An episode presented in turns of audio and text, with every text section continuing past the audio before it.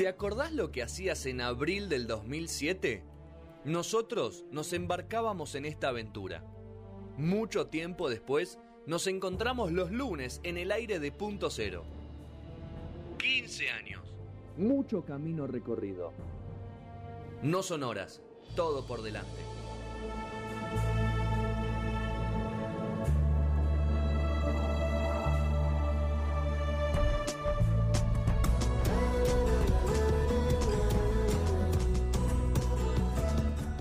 ¿Qué hacemos? Cuarto y último bloque, estoy cansado ya. La nota hacía mucho tiempo que no tenía gente en el piso y me estresé. ¿Qué hace Julieta Lucero? Socioambientalismo no son horas. Hasta las 21 horas. Por acá menos estresada, la verdad. Escúchame, Juli. Porque Cami después se, pone, se enoja porque soy un machirulo, dice al aire y todas esas cosas. Escúchame, ¿vos te querés casar? ¿Sos una persona que Eh, desea casarse? Mira, es, es probable, te digo que sí. Viste, Juli. Es Ya- Ya probable. sabía que vos ibas a decir, ibas a ser la persona De la seria vieja escuela. de- sí. Sí, ¿De blanco, porque es un contrato y mejor tener las cosas en papel. Tenés mucha guita vos. Es tenés- un tenés- producción, o sea, uno produce en conjunto, es un, es un contrato el matrimonio, ¿no? Sí. Ok, sí, obvio. Sí, Es obvio una que- sociedad. Obvio que sí. ¿Vos vas a firmar un eh, acuerdo prenupcial? Claro, eso quiere ella. Sí, porque seguramente tiene Eso no que- existe que- en Argentina, me parece. No, no existe acá. No existe, sé. pero puede haber una. Podés ser la primera, Puede ¿no? hacer un preacuerdo, sí. Puedo empezar a poner cosas en nombre de otro. De todos modos, con lo que... Yo puedo ser tu testaferro. Con la guita que tenés, Juli, sí, yo creo que tendrías que hacerlo. Debe- si ya no lo hiciste, tendría que Yo hacerlo. puedo ser Lo que se hereda, lo importante es que lo que se hereda queda para la persona que hereda, no, no para el cónyuge. Eso es cierto. Eso, Mirá, cómo, mirá eso es qué, lo dateada, importante. qué dateada que está Juli, ¿eh? y vengo de familia con, con el contexto, digamos, Abogacil. legal. Con herencia Así que también, herencias varias. Son tres generaciones de herencia. Ah, terrible. El que, el que sabe, sabe. ¿no? El que puede, puede. no, no. no es así, pero sí es cierto que es un contrato, pues es, la- es la discusión, digamos, de la carrera de abogacía, la- una de las primeras discusiones que se tiene, ¿es amor o, o es una sociedad? Escuchame, de- Juli, pero vos te querés casar por civil, ¿no? Igual iglesia. podés conformar la sociedad sin haberte casado. Sí, obviamente. Está conformada igual después de un tiempo de convivencia. Pero ya- claro. Ya está conformada O igual. sea, ¿no? iglesia no, de blanco no, Juli. Estamos hablando de casamiento por civil. No, hay que ser religioso para eso. Ah. no vamos a andar Y sí, si no, no hay fiesta. ¿Cuál es la joda? No, no, porque puede ser, porque sí puede ser que tu Bueno, pareja puede ser que tu pareja sea religiosa y, y le gustaría estar y uno no, no se opone, porque dice, bueno, vamos, te acompaño. Claro, no te jode, digamos. No Hagámoslo, jode, claro. No sé, todo se negocia. Yo te doy esto, vos Está bien, estás abierta a la negociación, me parece muy bien, Juli. bueno, hablando de, abierto a la negociación, el que va a estar tener abierto a la negociación es Gustavo Petro, el nuevo presidente de Colombia. Va a tener que negociar varias cosas.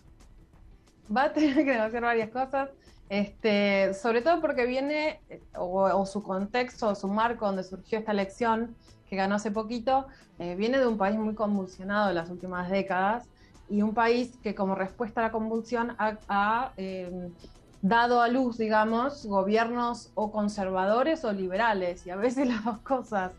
¿no? Siempre estamos en esa discusión si los liberales son conservadores o no, pero bueno, Colombia es un caso en el que no ha tenido hasta ahora su progresismo eh, como, ha ten- como han tenido otros países de Latinoamérica. Con, o sea, si quieren poner comillas a los progresismos, les pongamos comillas. Si quieren Obvio, sí, sí. definirlos por ahí una clasificación más específica, también se puede, pero la realidad es que Colombia es un poco más nueva en este sentido. Eh, ha buscado otro tipo de respuestas a la violencia y a, y a la desigualdad y a la gran desigualdad que hay en Colombia.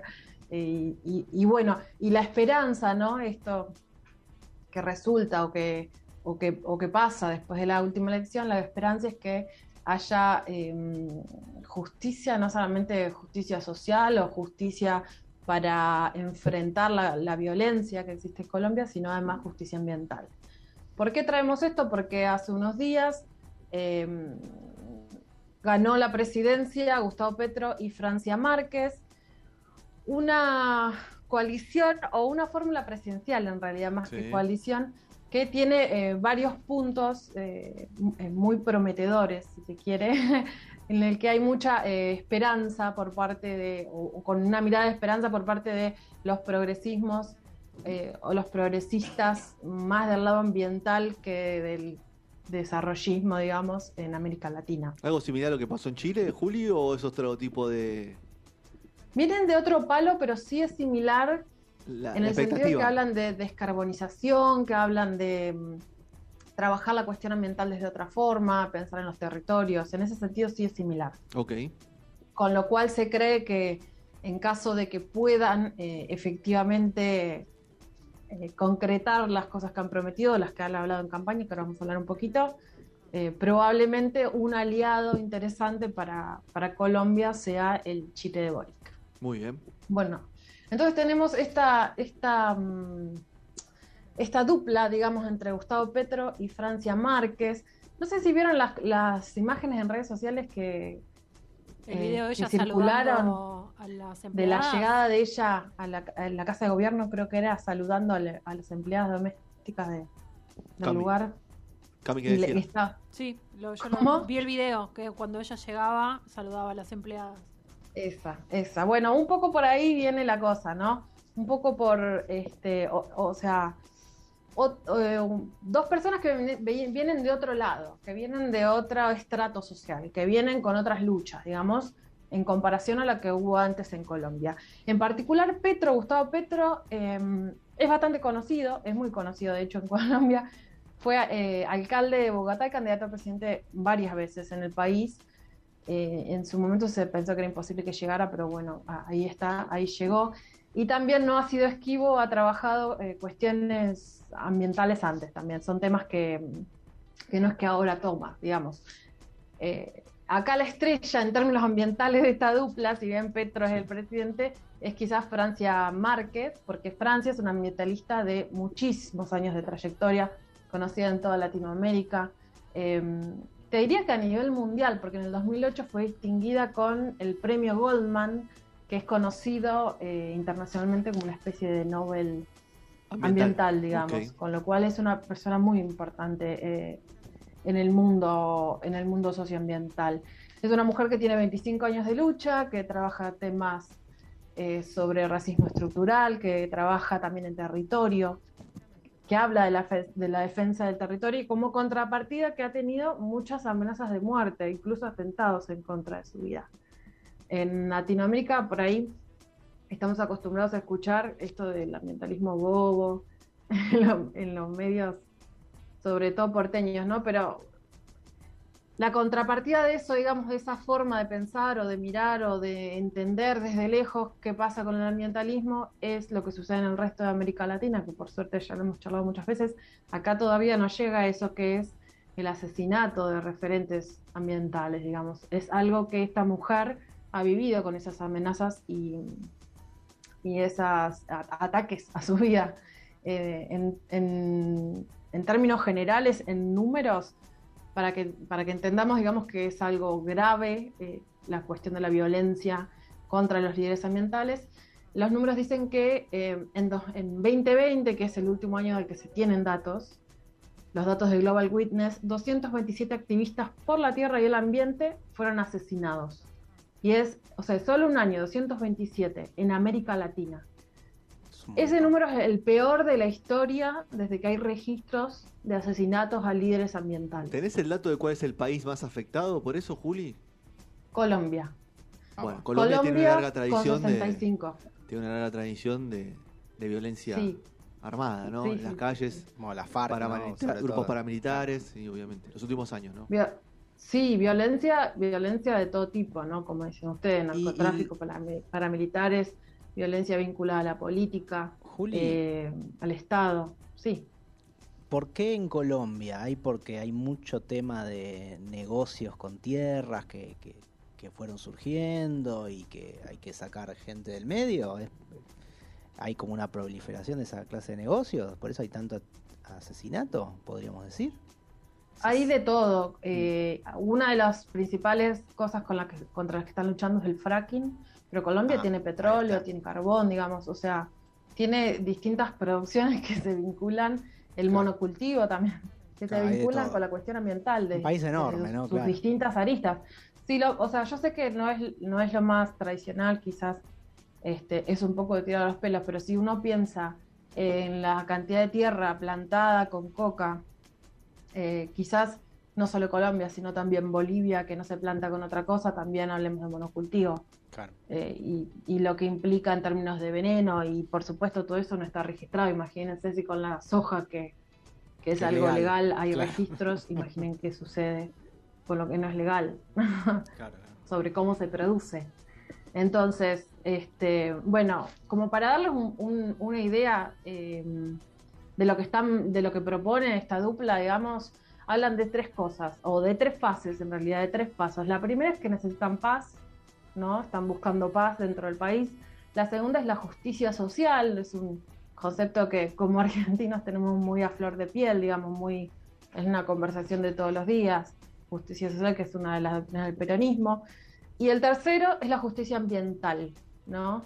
Una justicia ambiental que habla de superar desigualdades teniendo en cuenta también qué pasa con los territorios, qué pasa este, con todas las cosas que necesitamos para vivir y seguir viviendo en este planeta y no tener que hacer el famoso cohete a la luna, pero con todos nosotros en lugar de Cristina. A Cristina la iban a mandar, ¿no? ¿A quién iban a mandar en el cohete a la luna? No, ¿quién iba a mandar el cohete a la luna?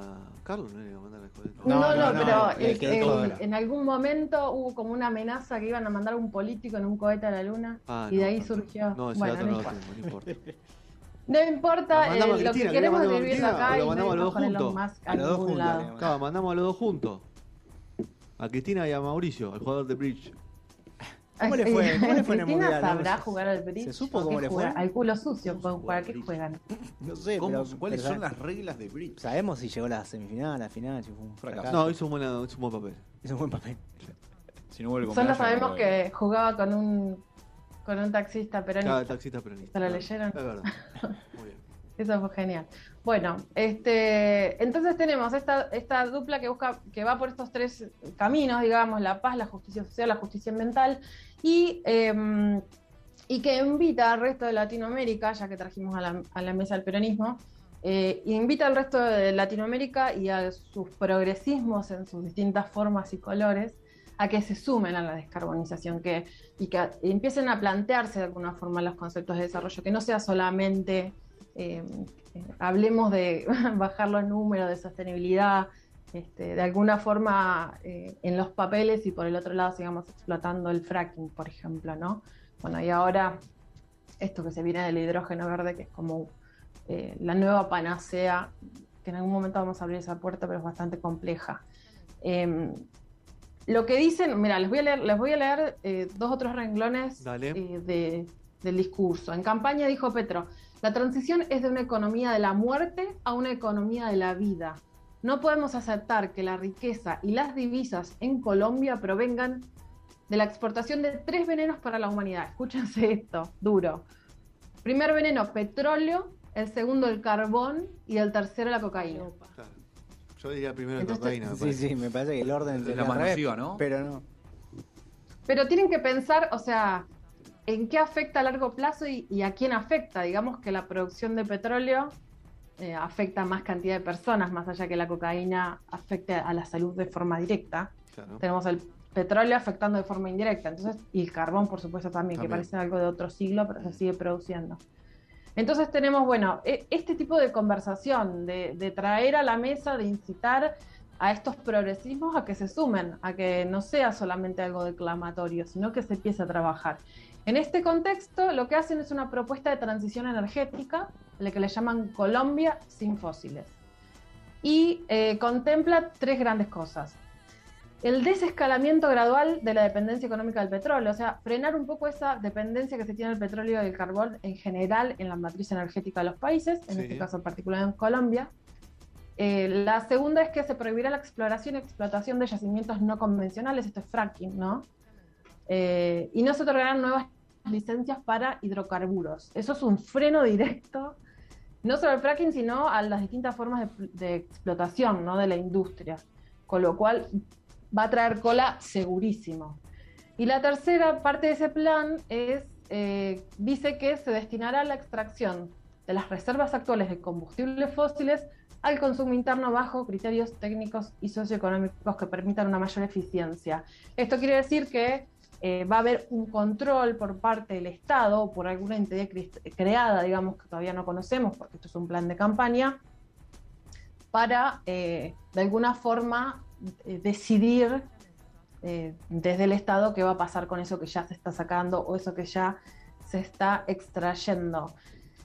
Es un plan, a ver, los expertos en la, en la materia eh, sobre que hablan de ambientalismo, cuestiones legales, cuestiones de derecho, ¿no? Eh, y saben de corporaciones, eh, ah, y, y vienen del palo ambientalista, por supuesto, ven este plan como algo positivo, porque contempla, entre otras cosas, lo que va a pasar con, con toda la gente que trabaja en la industria, si se llega a desmantelar o se llega a poner un freno, cambiar con este, con este nuevo plan.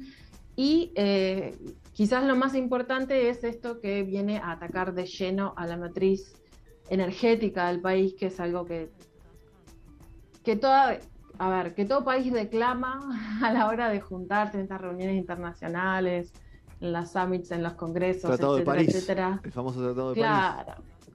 Claro, se juntan a rever papeles. Muy ambicioso, después, Julio, me este, parece, para, para el momento que está viviendo Colombia. Me parece que obviamente puede ser un puntapié inicial, pero los objetivos me parece son ambiciosos y muy a largo plazo. El tema es ese, largo, el plazo, ¿no? También. Me parece que hay desafíos económicos, algunos que otros que impactan en estas, en estas matrices que vos nombraste, pero que hoy Colombia tiene que resolver de manera urgente, casi como Argentina, ¿no? No, no, no voy a. a- a- No, por supuesto, no, o sea, no es el único plan que tienen, por supuesto, vienen con una idea de gobierno bastante más amplia. Yo rescaté solamente lo ambiental y en particular lo vinculado a fósiles, porque me parece que eh, tienen las cosas muy claras, Sí. mucho más claras de lo que las tienen el resto de los gobiernos, que dicen una cosa hoy y otra cosa mañana. Y están empezando recién con toda la esperanza que, que eso Claro, no, trae, digamos. Eh, y por supuesto, por, por supuesto que va a ser algo eh, largo y difícil.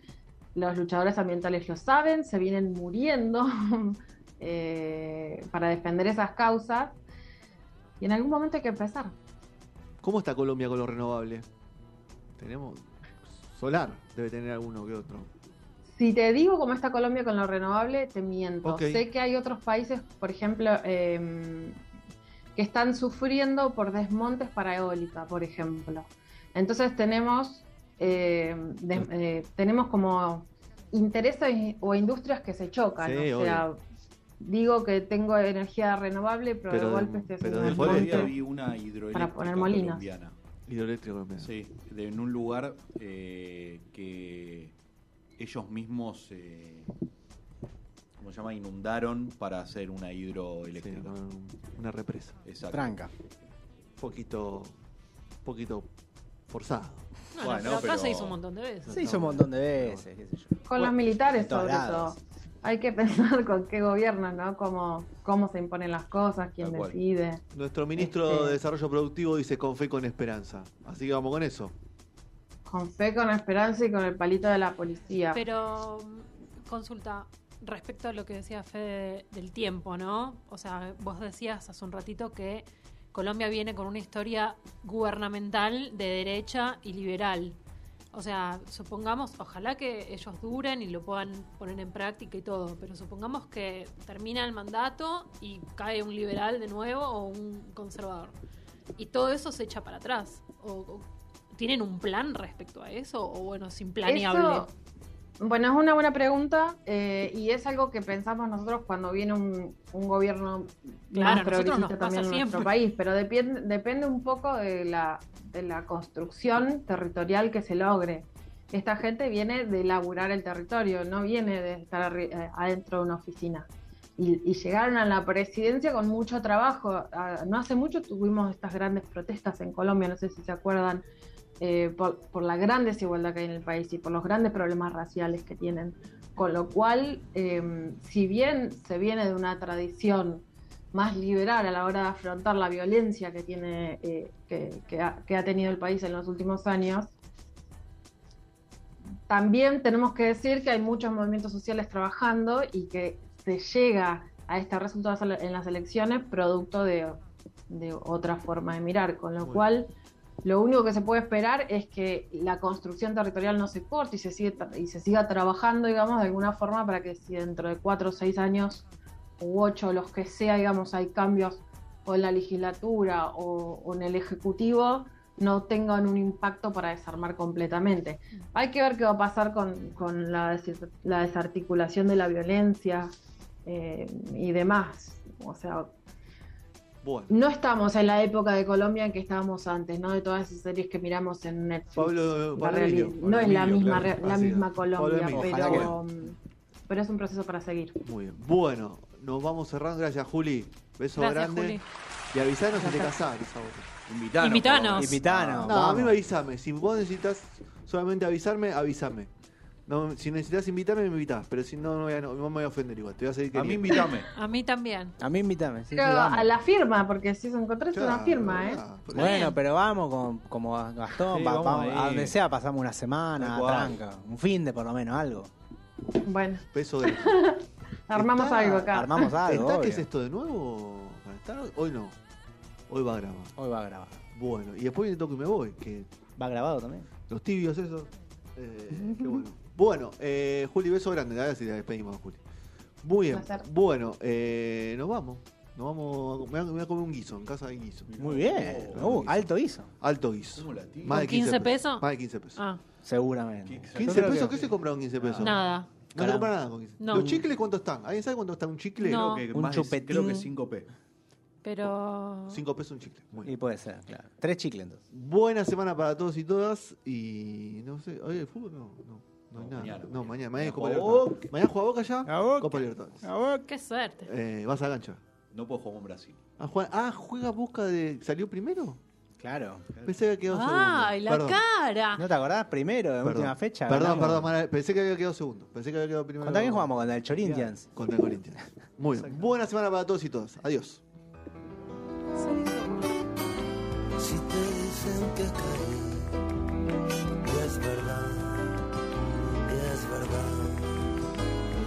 sientas ni un segundo más de lástima por mí que me voy.